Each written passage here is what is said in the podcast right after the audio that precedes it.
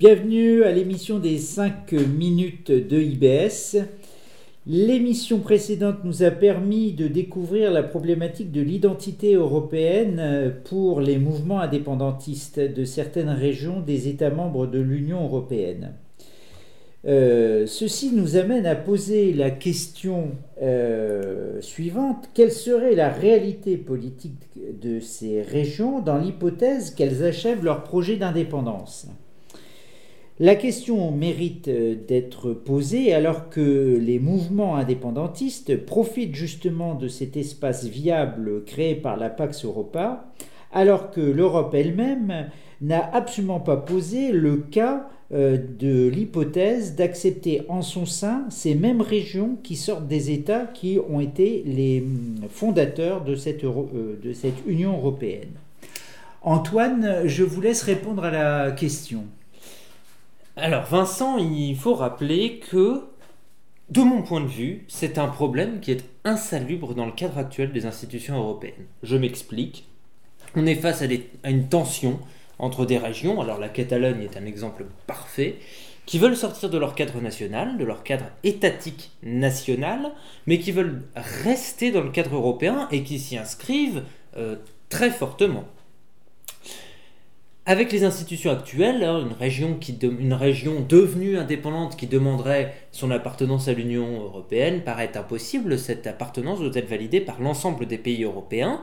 Alors on voit le problème avec la Turquie, hein, qui n'est pas acceptée euh, dans le cadre européen parce qu'il y a la réticence de certains États. Imaginez-vous l'Espagne accepter l'appartenance de la Catalogne à l'Union européenne. Ça paraît totalement impossible. Donc dans le cadre actuel, pour moi, il n'y a pas de réponse. Par contre, dans un cadre fédéraliste, on peut voir les choses tout à fait différemment. Et je m'explique.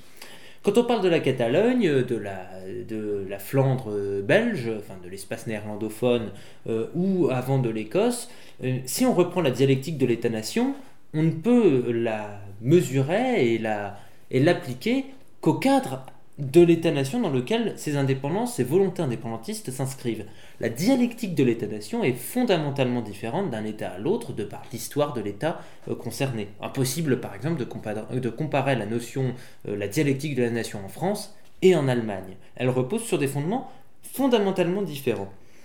Si on se place donc dans la dialectique de l'État plus que celle de la nation, tout est différent. Mettez-vous d'un point de vue fédéraliste, au niveau de l'Union européenne, vous êtes, reprenons le cas de la Catalogne, vous êtes face à deux États fédérés qui ne s'entendent plus, euh, dont l'un des côtés souhaite se séparer de l'autre, ma foi, finalement, on peut tout à fait satisfaire cette envie d'exprimer une certaine identité régionale euh, via un État fédéré qui serait euh, supplémentaire et dans le même temps, cet État fédéré reste dans le même espace politique, celui de l'Union européenne, et fondamentalement dans le même espace économique. Quand on sait qu'il y a de grosses tensions économiques liées à ces questions-là, c'est un questionnement qui peut être tout simplement répondu par une politique de cohésion des territoires au niveau européen. C'est de la simple politique étatique, rien de sorcier là-dedans, et c'est ce qui est déjà appliqué dans chaque État-nation. Les disparités économiques existent,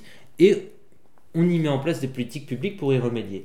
Il suffit donc simplement de changer son point de vue, de se mettre d'un point de vue strictement européen et de ne plus regarder ces cas indépendantistes sous l'œil de telle ou telle nationalité telle qu'elles existent, et le problème devient d'un seul coup beaucoup beaucoup plus simple, et peut-être aussi résolu en satisfaisant ces deux tensions, cette tension de sortie, hein, sortie d'un espace national, et en même temps cette, cette envie de rester euh, dans un espace politique et économique.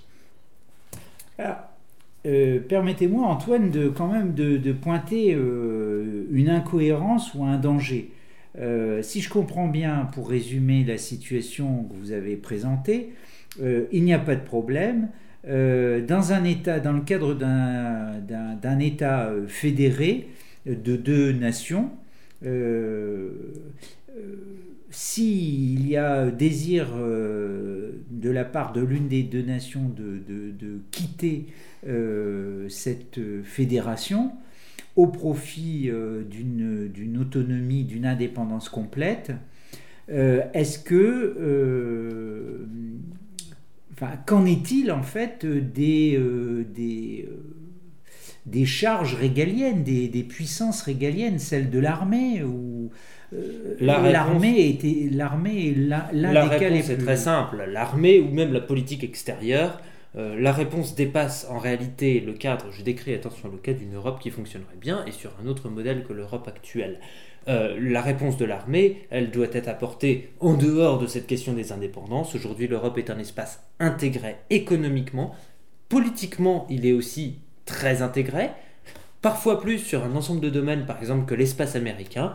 Il n'est juste pas concevable que l'Europe, en matière de politique extérieure et de politique de défense, ne puisse pas parler d'une seule voix et qu'il y ait des voix différentes dans le cadre d'un espace aussi intégré. Merci Antoine. Eh bien, chers auditeurs, nous vous attendons pour la prochaine émission des 5 minutes.